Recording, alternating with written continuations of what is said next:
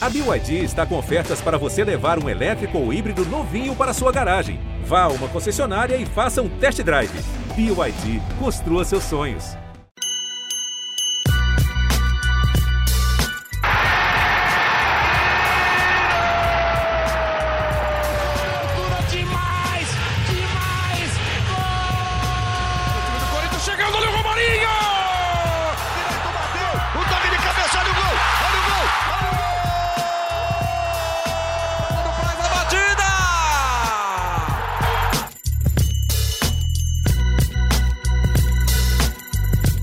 Fiel, eu sou Leonardo Bianchi, esse daqui é o GE Corinthians, podcast do Timão no GE, Timão que sim, acredite, jogou bem, venceu o clássico contra o Santos na Vila Belmiro e quebrou um longo tabu sem vencer na casa do rival, tudo isso com brilho e uma atuação de gala dos Filhos do Terrão, com gols de Raul Gustavo e Lucas Piton e uma nova discussão, né, por que que o time B quase sempre joga melhor que o time A? É possível que o time B vire o time A?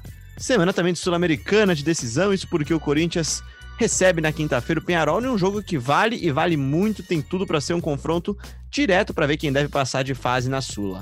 Para falar de tudo isso e muito mais, tô aqui com o Marcelo Braga. Fala aí, Braga. Fala, Léo, tudo bem? Boa tarde. Caramba, é, será que teremos um convidado especial hoje? Temos, tava desaparecido? Um lembra dele? Tem que fazer o lembra dele. É tipo finado. Que fim levou? Antiga, que fim levou?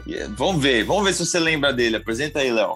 Ah, cara, é um cara que, que tá cansado de tomar sol na sacada já. Fala aí, Bruno Cassucci, tudo bem? Fala, Leozinho, salve, fiel torcida. Eu virei convidado, é isso? Vocês estão me passando a perna esse tempo que eu fiquei fora já, já me Rapaz. expulsaram do podcast? Cara, a gente tem que te contar umas coisas aí, mas não fala fora do ar. Mas bom demais estar de volta, galera. Tava com saudade mesmo. Foi muito bom tirar umas férias, dar uma, uma desligada. Até brinquei com o Léo antes do programa que eu fiz um detox de jogo ruim. Tava cansado de trabalhar em pelada aí, aí peguei um tempo para ficar mesmo desligado, sem ver muito futebol. Então, nesse podcast eu tenho mais perguntas para vocês do que respostas, porque realmente fiquei desligado do Corinthians, falei com uma fonte ou outra aí nesses tempos, uma exceção foi a notícia do Everaldo que eu trouxe junto com o Braga na semana passada, mas no geral fiquei mesmo um pouco desligado do celular, tentei esvaziar a mente, e, e- mas de longe acompanhei o Corinthians, é, que não tem, não tem paz, né, cara? Mesmo o Corinthians é, numa sequência aí de, de poucos é, resultados ruins, de, de até uma invencibilidade. é, eu vi que teve pressão, vi que teve discussão até sobre o futuro do Mancini. Cassucci, eu vou Oi. te contar, já que você não viu nada, eu vou te contar. É. O Corinthians é o seguinte: fez 13 jogos, ganhou 7, empatou 5, só perdeu 1, fez 17 gols, só tomou 7, está com 66% de aproveitamento. Ou seja, tá voando. Nos números é uma máquina. No- Tá nos voando. números é uma máquina, mas esses números aí são do ano todo. Eu fiquei fora o quê? Três semanas? É que meteram tanto jogo em tão pouco tempo que parece que eu fiquei uma eternidade fora, cara. Foi por Por isso isso que você tá jogando convidado. dia sim, dia também?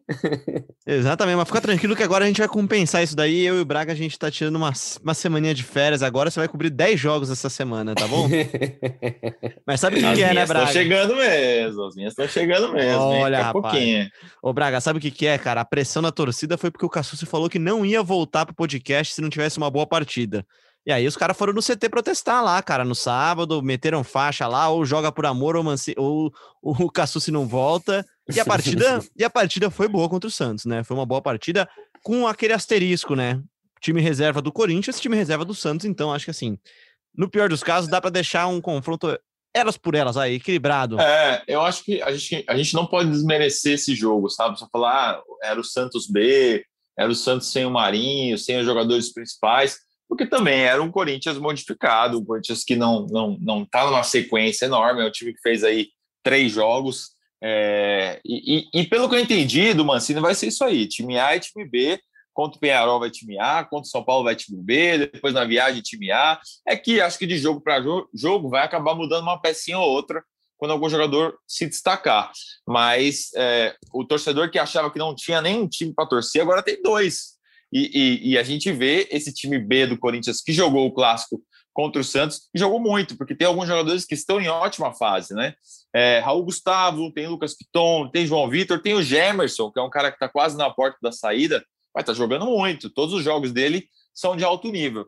Acho que o Corinthians ainda tem ajustes para fazer do meio para frente. A molecada que tem entrado ainda está começando, ainda tem mostrado dificuldades. O Cauê, o Vitinho, o próprio Gabriel Pereira, que foi titular pela primeira vez, o Rodrigo Varanda, que entrou. Enfim, os meninos do meio para frente ainda estão num processo um pouco mais devagar é, do que os meninos do, do da defesa.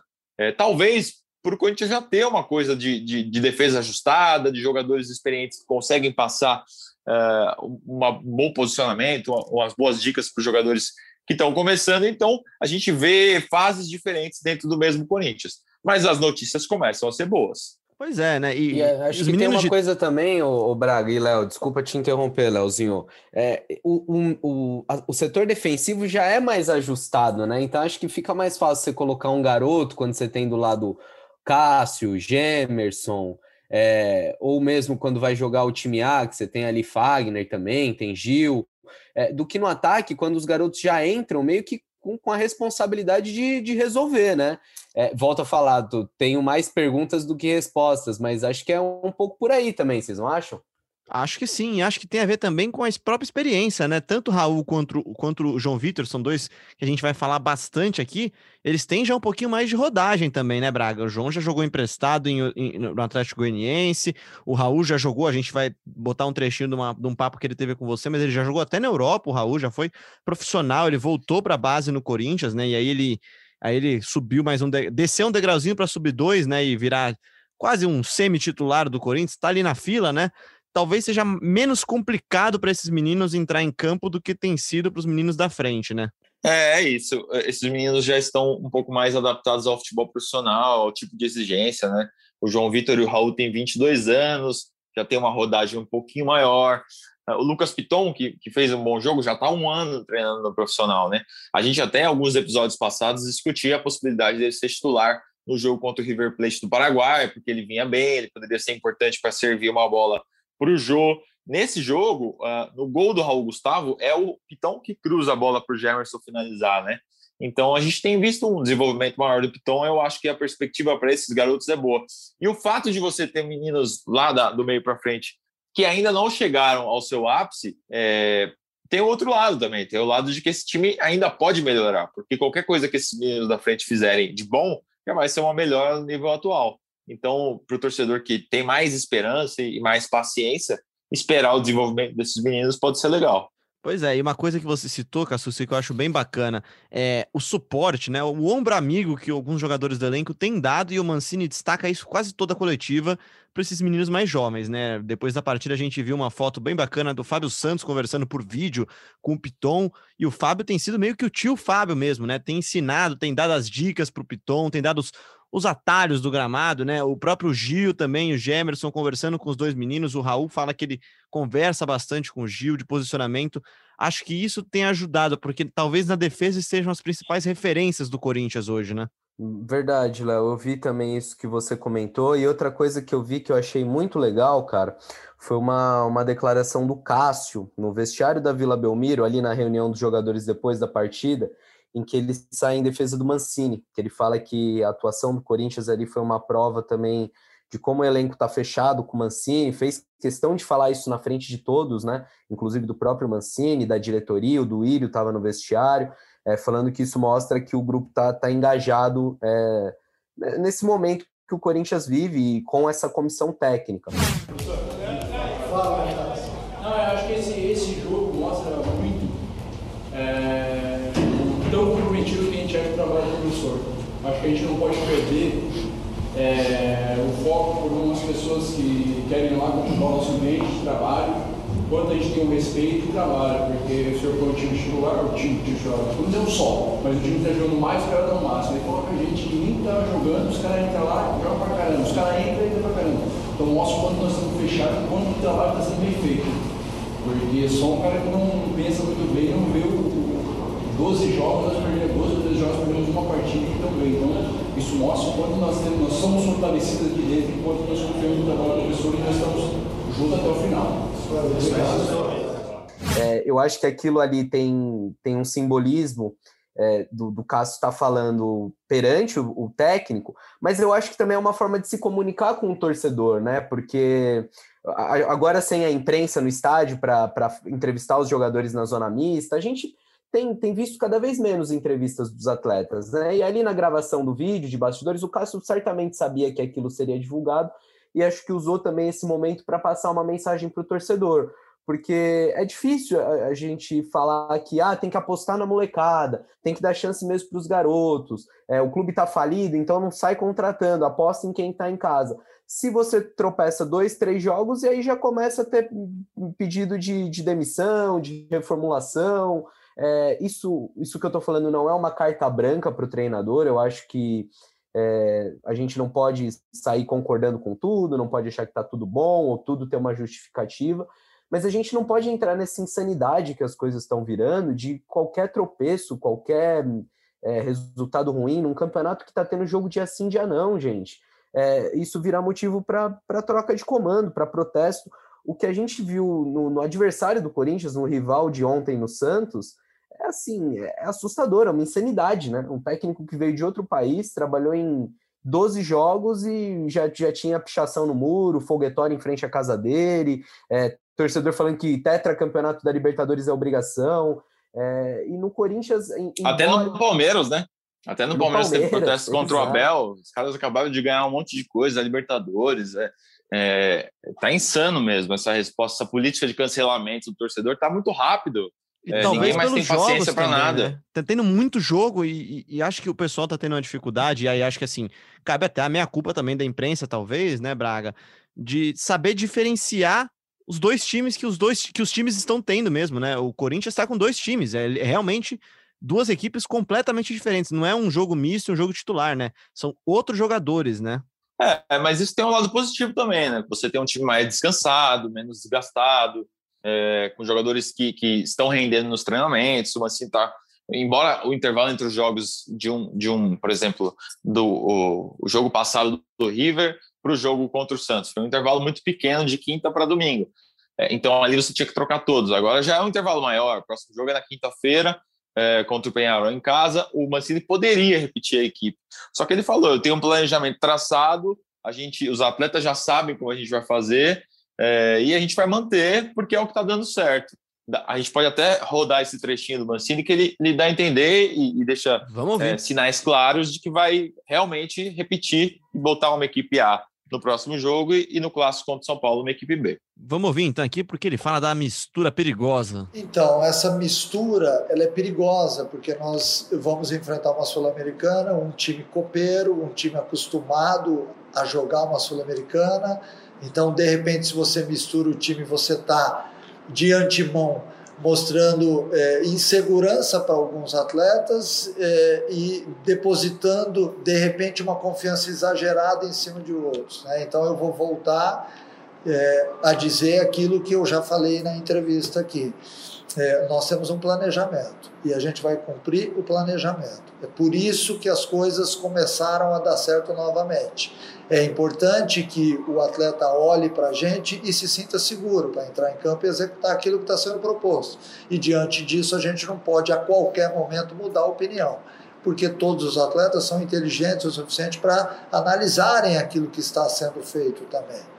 É, então, nós temos uma, uma gestão diária de grupo onde a verdade é colocada, a justiça é colocada, e, e em cima disso a gente vai seguir o trabalho tem um pouco disso também, né, né, Braga? De, de você dar confiança aos jogadores, né? De falar assim, ó, você vai continuar jogando, não é porque você foi mal na partida que você vai sair do time B, vai pro C, não é assim que funciona, né? Acho que isso, isso também, de toda forma, não pode servir para congelar promoções, né? É, e a gente tem uma coisa que a gente quer saber quem é o time titular, né? A gente, enquanto imprensa, a gente, enquanto torcedor, é, mas nesse momento não, não tem importância o time titular ou o time reserva é, o Corinthians vai brigar nas duas frentes, vai brigar na Sul-Americana, que todo jogo vai ser decisivo, porque só classifica um na Sul-Americana para a próxima fase, e no Paulistão daqui a pouco é quarta de final, é jogo decisivo. O Mancini vai ter que administrar realmente dois times aí competitivos. Em algum momento é, ele vai ter que fazer escolhas e vai ter que mesclar um pouco desses jogadores, mas é, não faz diferença quem é titular e quem é reserva, faz diferença o Corinthians conseguir apresentar um bom futebol e conseguir os resultados que são importantes para ele e para o torcedor, né? Exatamente. Até para a gente falar um pouquinho mais da partida, o Braga, você que trabalhou comigo nessa cobertura na, na noite desse domingo, né? O Corinthians entra em campo com Cássio, João Vitor, João Vitor, Gemerson, Raul Gustavo, Piton, Gabriel Ramiro e Rony, Mosquito, Cauê e Gabriel Pereira. É um time muito interessante, é um time muito veloz, né, cara? E assim, eu já vou destacar de cara aqui dois, duas pessoas aqui. Um, um deles eu defendi bastante no último episódio, o outro, Aninha, encheu a bola também. Primeiro, o João Vitor, que eu sigo encantado pelo futebol dele. Pelo jeito, não sou só eu, o Pedrinho também elogiou barbaridades dele durante a transmissão, jogando de lateral direito, jogando bem de lateral direito. E o outro é o Raul Gustavo, que tem a calma de um veterano, né, cara? Parece que ele tá jogando no Corinthians há uns 10 anos, né? Não, é impressionante a forma como esses jogadores se adaptam rápido, né? É, é um início de trabalho os caras não sentiram. O Raul, é, ele é um jogador muito veloz, né? Passada larga, então às vezes ele saía atrás na corrida, chegava antes, é, uma tranquilidade para sair jogando. O João Vitor com uma naturalidade para chegar à linha de fundo, cruzar, também muito bem no, no suporte ali na defesa. Acho que são jogadores é, importantes que o Mancini ganha e, e, e que dá tranquilidade para realmente fazer esse revezamento, né? É, é, óbvio que o torcedor quer o Raul jogando é, no time titular, no lugar do Gil. Mas acho que é um processo e nada precisa se, nada precisa se acelerar. É, você pode ir trocando uma, uma, peça ou outra, botar o Piton ali no lugar do Fábio, trazer o Fábio para o time B. Acho que com o Fagner já é mais difícil, porque o Fagner sempre foi um grande diferencial do Corinthians. Aliás, eu estava até pensando uma, uma maluquice ontem, maluquice, é, de que se o João Vitor fosse para o time titular, o Fagner poderia jogar numa segunda linha ali de meio campo, aberto pelo lado direito. Maluquice? Como, como já pedimos, acham? né? Como já pedimos. Vai lá, Cassus. O que, que você acha dessa ideia? Você que acompanha o Timão há alguns bons anos já, né? Eu, eu acho que um dos pontos positivos do Fagner é justamente a marcação, né? É o posicionamento defensivo. Ele não é um cara forte, um cara grande, mas é, ele sabe se posicionar, ele sabe usar o, o corpo, ele é um baita defensor e também vai muito bem na frente. É, eu tenho lido é, para me inteirar aí das coisas que volta de férias vocês sabem como é, né? Tipo, é apagar e-mail antigo, é procurar, dependendo do seu trabalho, é ver a, a, gaveta que colocaram as coisas, tá meio perdido ainda. Então eu tô, tô tirando o atraso e li muitos elogios do João Vitor, porque antes de eu sair de férias, quem fazia ali às vezes na lateral direita era o Bruno Mendes. E aí me parece que agora o Mancini efetivou mesmo o Bruno Mendes na zaga e o João Vitor na lateral reserva. E ele tem se saído muito bem, né? Agora, essa maluquice aí que o Braga tá falando, eu já tinha pensado na esquerda, de talvez o Fábio Santos numa linha de três, né? Jogar com três zagueiros e adiantar o Fábio Santos. É, na direita tem mais opções ofensivas, caso do Mosquito, caso do Léo Natel também, que não, pelo que eu tenho acompanhado, não tem, não tem desenvolvido tanto. Eu, eu recomendo você ouvir o episódio da última sexta-feira aqui, cara. A Leonora, ela falou bem do, do Leonatel. Falou bem? Só elogios? Só elogios. Mas não sei, Braga. Acho que essa maluquice pode ser testada. Acho que é esse momento que a gente está vivendo, não da Sul-Americana, mas de primeira fase do Paulistão, pode ser usado para isso. Que, vamos, convenhamos, né, gente? É legal o Paulistão, é um estadual importante. Eu não sou desses que acham que o Paulistão tem que acabar, mas especialmente o Paulistão desse ano, que teve jogo em volta redonda, que tá tendo jogo um dia e no outro também é, é, é, a situação perfeita, o laboratório perfeito para você fazer testes no time, né? Eu não espero que o Mancini faça essas observações na Sul-Americana, numa Copa do Brasil, ou mesmo no Campeonato Brasileiro, mas agora, acho sim, por que não testar? Não acho que seria maluquice, não. E até para tirar Ô, peso, Léo, né, Braga? Ô, Léo, só um bastidor aí que eu vou, vou contar. O, o Cassus foi apagar os e-mails dele Uh, o último e-mail lá era a entrevista coletiva de Thiago Nunes, estava no e-mail dele, ele apagou. Faz tanto tempo, né? Rapaz. Traíra, né? É, a, como, é, como tá ácido? O que, que uma boa vitória não faz? Aliás, ó, vocês que cornetam a gente aí nas redes sociais, falando que a gente é sempre ácido, que o podcast só traz notícia ruim, que desde que começou o podcast o Corinthians nunca mais jogou uma partida boa. Aí, ó. Tá vendo? O Cassucci obrigou os caras a jogarem futebol e é assim que foi, né? Mas para a gente continuar falando sobre esse jogo, Braga, no Paulistão o Corinthians é líder isolado do seu grupo, tá a centímetros da vaga, né? Basta um empate, basta um pontinho, ou que uma, uma das equipes que vem atrás dele não ganhe uma partida, né? Que o Corinthians já estará classificado, mas ainda tem mais duas partidas, né? E uma delas é um clássico nessa primeira fase. É, é o jogo que importa para o torcedor também, né? não pode derrubar esse, é, deixar o São Paulo derrubar esse tabu. São Paulo que vem muito bem, né? São Paulo talvez seja é, o time que mais se destaca no estado nesse momento, com o Hernan Crespo. Uh, um time que vem jogando muito bem uh, algumas partidas já e que chega na Neoquímica Arena novamente, assim como naquele, naquela derrota de São Paulo 1 a 0 uh, com o Wagner Mancini já durante o Campeonato Brasileiro, o São Paulo vai chegar com um certo favoritismo para esse jogo em Itaquera.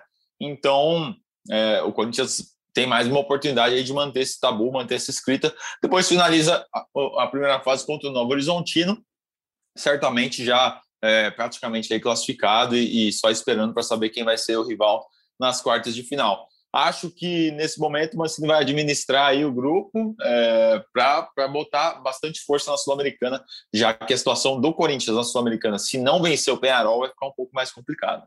E você já deu a deixa perfeita para a gente falar já de Corinthians e Penharol, o jogo dessa quinta-feira na Neoquímica Arena. É um jogo que, que, já seria decisivo por si só, né, Cassucci? Mas talvez o empate fora de casa contra um time muito inferior e que mostrou que, na verdade, as duas forças do grupo são justamente Corinthians e Penharol, que goleou também do seu lado da chave. O tropeço fora de casa jogou toda a pressão em cima do Corinthians, né? Jogou a, a necessidade de vencer para depender de si mesmo, né? É, um, um, empate fora de casa, quando você vê numa competição internacional, talvez no primeiro momento você fala, pô, não é um resultado ruim, né? A, a, questão é que era o adversário, o momento do adversário, o desempenho que o Corinthians mostrou, tudo isso deixou uma frustração maior. É, acho que uma vitória na quinta-feira daria muito mais tranquilidade para o Corinthians, inclusive para o clássico. Agora, eu não tenho dúvidas de que se tiver que tirar o pé em algum momento aí nessa sequência, é no clássico, paciência.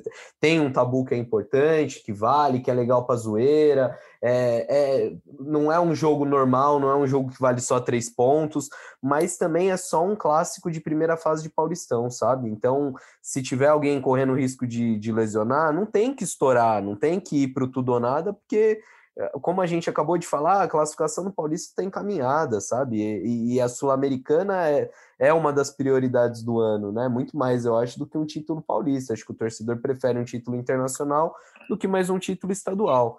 É, vocês que estão que por dentro aí, vocês acham que a gente pode ver um time A na quinta e um time é, quase A ou com, com muito de titular ali no domingo também? É, então, como a gente viu na, na, na resposta do Wagner Mancini, a tendência é, é, usar um time B no clássico.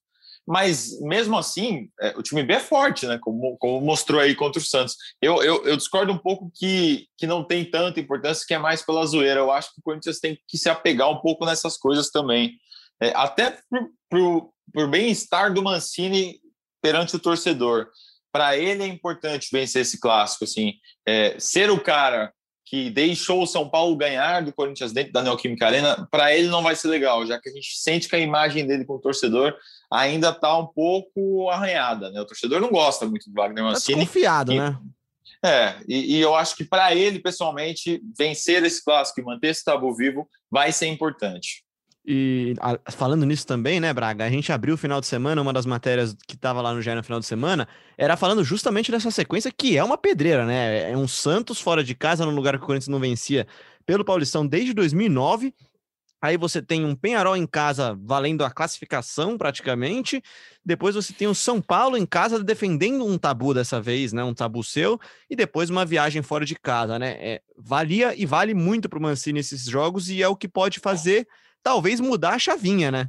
Mas, gente, só, só um parênteses pequeno. O, o Tabu pressiona é o São Paulo. O Tabu não pode pressionar o Corinthians, né? Senão inverte. O, quem nunca ganhou é o São Paulo. Quem tem que ser cobrado para ganhar, acho que é o São Paulo. Lógico que o Corinthians quer defender isso, mas esse tabu não pode virar um fantasma para o Corinthians, não. Mesmo porque uma hora vai cair, né? A gente sabe que, é. pelo bem pelo mal, vai cair uma hora. Mas, assim, acho que assim, querendo ou não, vencer esses três jogos, que talvez sejam a sequência mais difícil da temporada até agora, daria pro Mancini dá uma algo... musculatura, claro. Dá, dá para ele costas mais largas, né, Braga? Você que é um cara que tem costas largas. que é isso, gente. Que é isso, tá me chamando de gordo assim nessa hora do dia. Ah, é que você é forte, você faz academia. Tá? Ah, aí sim. Não, beleza. Então, eu, eu gostei. É, não, concordo, concordo. Acho que a sequência é importante pro, pro Mancini. É, e vamos ver, cara. É, o Corinthians, quando a gente começa aí essa sequência de jogos, vários jogos ruins, jogo ruim contra o Guarani, jogo ruim contra o São Bento, derrota para a Ferroviária, embora tenha feito um bom primeiro tempo. É, a gente não via um Corinthians pronto para brigar por nada, né? É, agora vencendo um clássico contra o Santos, de repente começar a fazer bons jogos aí, bom jogo contra o Penharol, é, pegar o São Paulo, que é um bom time, e jogar de igual para igual, a gente já consegue começar a ver o Corinthians competitivo para a reta final do Paulistão, né? É, vai chegar um momento ali do mata-mata que o Mancini vai ter que escolher aí com qual time ele vai nesses jogos mais importantes. E, e, de repente o Corinthians pode sim entrar competitivo, porque, embora não seja um elenco competitivo para brasileiro, é um elenco que para estadual até que dá para brigar aí na fase final. E outra coisa que acho que é bom a gente levar em consideração, Cassus, é que do outro lado tem um adversário que também está correndo essa mesma maratona, né? O São Paulo também entra em campo na quinta-feira, às 9 horas da noite, contra o Rentistas do Uruguai, em casa também, assim como o Corinthians, também contra o Uruguaio. Tem o clássico domingo, mas na quarta-feira seguinte, três dias depois, tem um jogo na Argentina, em Buenos Aires, contra o Racing, que também é uma pedreira, né? Então, não, há, não, há, não haverá surpresa se o São Paulo também vier com um time misto, tal qual foi esse último clássico. Ter um clássico com dois times B tiraria um pouquinho do peso, né? Tira e deixa os jogos ainda mais imprevisíveis, né? Como estão sendo todos. Você vai ver é, fui ver a prévia ontem de, de Santos e Corinthians, muitos atletas ali até desconhecidos, fica difícil você prever o é, que, que esperar do jogo, o que, que o jogo vai entregar. É um momento atípico que a gente está vivendo, e para quem volta de férias, que é o meu caso, você fica ainda mais perdido, cara. Pois é, pois é. E, e... Braga, para a gente fechar o assunto sul-americana, antes de rodar aqui, uma, uma, uma, sonorinha, né? um trechinho, um teaser de um dos protagonistas desse Corinthians B e que daqui a pouco pode virar um Corinthians A, né?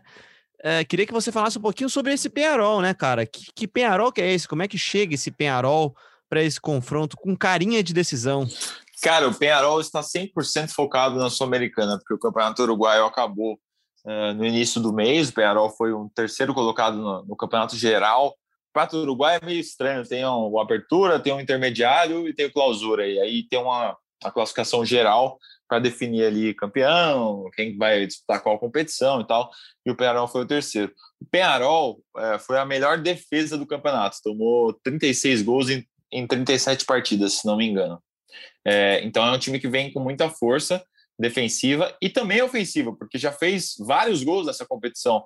É, o, Penharol disputou a primeira fase com o Cerro Largo, outra equipe uruguaia, é, empatou 2 a 2 no primeiro jogo, depois ganhou por 4 a 1 e na primeira fase fez 5 a 1 na equipe peruana do Juan Caio. É isso, né? Eu sempre tenho dúvida para falar o nome Esporte desse time. Juan Caio, deve ser isso daí. E, e, é um time que tem apostado também na molecada, tem uns jovens bem promissores ali, uns atacantes de, de 18, 20 anos, é, uma molecada que está surgindo bem no Penharol. Então é, é um time que vem descansado, porque não está fazendo maratona como o Corinthians está, é, e numa boa fase, porque além da força defensiva, tem essa molecada fazendo gol. Acho que vai ser um, um adversário complicado para o Corinthians. Lembrando, só classifica um para a fase de mata-mata, jogos de ida e volta. Então, o Corinthians vai fazer agora em casa esse jogo Penarol, depois sai para jogar uh, no Peru, e aí começa uh, o, o, revezamento dos adversários novamente. Então, o Corinthians ainda vai enfrentar o Penarol no Uruguai. Pois é, é importante que quando entra em campo já pinga aquele pix lá da Comebol, né? Que joga todo jogo em casa cai, cai a gorjetinha lá, né, Braga? Ah, importante, né? Na fase atual do Corinthians, é um dinheiro que, que vai, vai ajudar ali a compor o salário da rapaziada. Então, é, é o Corinthians também está de olho nessas premiações, obviamente, de Copa do Brasil e de, de Sul-Americana. São, são dinheiros, são, são valores que, que o Corinthians conta, sim, com certeza. Então agora vamos rodar aqui uma sonorinha do Raul Gustavo, então, que falou com o Braga um pouquinho antes aqui da nossa entrevista, e amanhã vai ter o papo dele completo no GE, uma reportagem, uma, uma entrevista escrita lá bem bacana, mas a gente vai ver um pouquinho do que o Raul Gustavo falou agora, ele que já jogou até na Europa. Fala galera do GE Corinthians, e hoje a gente conversa com o Raul, Todo mundo conhece Raul, Raul Seixas, aquela coisa de toca Raul, toca Raul. Agora é chuta Raul, porque quando o Raul chuta pro gol, ou é perigo ou a bola entra. Fala Raul, feliz com o seu primeiro gol pelo Corinthians? Primeiramente, boa tarde a todos. É, muito feliz, né, de poder estar tá fazendo meu primeiro gol aí pela camisa muito pesada que é a do Corinthians e estar tá homenageando aí a minha irmã E graças a Deus continuar trabalhando forte e, e, igual eu falei, é o primeiro de muitos. E a torcida já quer que você entre de vez no time titular, né? Muita gente tem pedido isso. Você já se sente um titular do Corinthians? Olha, eu fico muito agradecido por isso, mas tudo no tempo do Senhor, tudo no tempo de Deus. Eu procuro dar o meu melhor sempre e estar sempre na opção do treinador para ele colocar quem sempre está melhor. Então aqui não tem isso, quem é titular, quem é reserva. Eu sempre vou dar o meu máximo para poder estar tá bem e ele pode contar comigo aí em qualquer situação e eu vou procurar a melhor forma para ajudar o meu time. É, você sempre foi zagueiro ou você, você atua em outras posições também? É, fico muito feliz, né? Eu dar graças a Deus. Mas, como eu disse, eu joguei lateral muito tempo quando eu era moleque, por eu ter velocidade e ter facilidade de chegar no ataque mas com o passar do tempo fui ganhando estatura e lá na Europa, como eu disse, amadureci muito e por eu ser forte e alto, eles me voltaram um pouco para zagueiro para testar, por eu ser canhoto e graças a Deus me saí muito bem, me senti confortável também nessa posição. É uma posição hoje que eu prefiro jogar, que eu tenho uma visão maior dentro de campo e então o zagueiro para mim hoje é a minha primeira posição, mas como você perguntou, eu já fui lateral esquerdo também. Mas então foi na Croácia que você virou zagueiro? Antes de eu ir para a Croácia, foi lá nessa Soccer Training, no Serranense, que eu pude é, virar um zagueiro, na verdade, né? Que eles me formaram um zagueiro, porque eu já tinha jogado também quando eu era mais novo, mas eu não gostava muito, porque eu queria chegar no ataque, eu queria estar presente, participando ali na frente. Mas com o passar do tempo, fui amadurecendo, fui vendo que é, eu poderia ser um, um grande zagueiro, que eles falavam para mim era só trabalhar. Então, foi lá na, na sorte que eu pude me formar como zagueiro. Muito bom, Raul. Obrigado pela, pela, pela participação, por falar com a gente aí. E boa sorte para você nessa caminhada aí que está só começando no Corinthians, né? Muito obrigado, viu? Eu que agradeço pelo convite aí de poder estar falando para vocês um pouquinho da minha história, um pouquinho da minha vida. E obrigado por tudo. O, maldosos diriam que o, que o Raul Gustavo é, é, tão bonzinho que nem parece que se envolveu naquela briga que deixou ele mais famoso, né, Braga? que nem parece zagueiro. Pô, eu, ele é tão bonzinho, tu fala tão, tão calmo, tão tranquilo, cara. E é um cara tão tranquilo em campo. Você olha para esse cara e fala: caramba, o que aconteceu aquele dia, né? Pois é, na entrevista que a gente vai publicar nessa terça-feira, eu perguntei para ele sobre o soco que ele deu no, no goleiro Hugo do Flamengo, né? Naquela partida decisiva de Campeonato Brasileiro sub-20 em 2019. Ele pegou 10 jogos de gancho depois daquilo. Então ele fala um pouco desse episódio. Eu não vou dar spoiler, né? Deixa o pessoal ler depois. É isso, você acompanha lá. E outra, outro time que entrou em campo nesse, nesse domingo à noite foi o Corinthians Feminino, né? O, o Cassucci não estava vendo ainda porque ele estava de folga, ainda estava de férias, no finalzinho das férias, né? Mas ao mesmo tempo que o Corinthians jogava contra o Santos, as meninas também ganharam por 3 a 1 do Botafogo lá na Fazendia, com gols de Jennifer, que marcou duas vezes, e da Adriana. E o destaque foi para Crivellari no gol, né, Braga? Fez defesa e tudo. Cara, e hoje é dia do goleiro, né? E a Crivellari na véspera aí foi pro gol nos minutos finais. Acho que a Tainá teve uma lesão, ela foi pro gol e garantiu a vitória por 3 a 1 Eu até vi o, o Matheus Donelli retweetando no Twitter ali uma, uma defesa que ela fez. Foi bem, foi bem no gol, hein? Incrível gol, que, cara. Aí, o apelido nunca fez tanto precisa... sentido. Pois é, o Corinthians precisa dela na linha mesmo, né? E é craque, joga muito na linha também. Tá certo então, amigos. Ponto final aqui no podcast de Corinthians, que volta na sexta-feira, é claro, para falar tudo sobre Corinthians e Penharol e também tudo sobre Corinthians B versus São Paulo B, será? Vamos ver, né? Cassucci, seja bem-vindo de volta. Você que vai passar a semana fazendo aquele intensivão, vai sentar naquela salinha do Mancini lá, vai ver todos os jogos desse período, que são só 33 jogos, tá? Ah, já tô nessa, cara. Celular aqui disparando mensagens, ligações. É, já estou por dentro que nessa terça-feira tem reunião do Conselho Deliberativo importante. A gente já falou tantas vezes, cara, isso daí parece que eu, eu já tirei acho que umas duas ou três férias nesse período e o Corinthians ainda não votou as contas de 2019. Aquelas? Cara, votar... Aquelas, sim. Aquelas contas que, que tiveram um déficit de quase 200 milhões vão à votação finalmente nessa terça-feira. Vai ser uma votação online. E, e tá uma disputa aí nos bastidores, a oposição tentando angariar votos para reprovar esse documento, é, mostrando que o Corinthians pode até ser prejudicado no Profut caso aprove essas contas. Enfim, todos os detalhes a gente vai trazer nos próximos dias no GE. Globo e sexta-feira é, tem mais podcast também, repercutindo tudo que aconteceu na partida da Copa Sul-Americana. Valeu pelo retorno, valeu por matar a saudade de vocês e tamo junto, rapaziada. Um abraço. Valeu, Cassus. Obrigado por voltar, por participar. É sempre uma honra ter você aqui conosco. Marcelo Braga, aquele abraço. Valeu, Léo. Aquele abraço pro torcedor que ouviu o podcast esperando notícias sobre reforços. É, porque Rodriguinho, viu aí Rodriguinho, sociais, vem aí. é, Vou matar aqui com esse daqui, então. dias perguntando de Rodriguinho, o Corinthians estaria trazendo o Rodriguinho do Bahia, o, Elias, que hoje está desempregado, tem 35 anos, e o Claudinho, o craque do Red Bull Bragantino. Não tem a menor chance, gente. Para quem está acreditando nisso, não está entendendo o projeto do Corinthians para 2021. Trazer um volante de 35 anos, quando você tem Rony, Xavier, a molecada que você quer apostar e quer revelar, não faz sentido. E Não, e o também o, Corinthians hoje não dinheiro, tem né? É, Corinthians não tem bala para tirar o camisa 10 do Red Bull Bragantino, que é o time sensação aí O craque É, do, do país. brasileirão, pô. não dá, não dá. Então, é, vamos, vamos, vamos pensar que, que o ano do Corinthians é um ano diferente, vamos entender isso, porque senão a gente vai ficar a cada rodada aí pedindo a cabeça do técnico, querendo reforço para mudar o time, e não vai ser assim. O Corinthians vai ter um ano de pés no chão, um ano diferente, e alguns tropeços farão parte desse processo. Quem sabe aí, revelando jogadores promissores, o Corinthians consegue voltar a brigar por resultados melhores. Um abraço, falar, amigos. Falar que eu tava com saudade de muita coisa, mas essas especulações aí sem pé nem cabeça, saudade nenhuma, cara. Cara, mas é que eles Ai, pensam ai. que tem a conta bancária do Cassucci pra contratar, né? Mas é por isso. Sabe o que é bom dessa temporada? É que tem É. jogo pra caramba, então se perde um dia, ganha no outro. Tem podcast num dia, tem no outro também. A gente volta agora na sexta-feira com mais uma edição do GE Corinthians. Beijo, Cassucci, beijo, Braga. Beijo pra todos vocês. Até lá.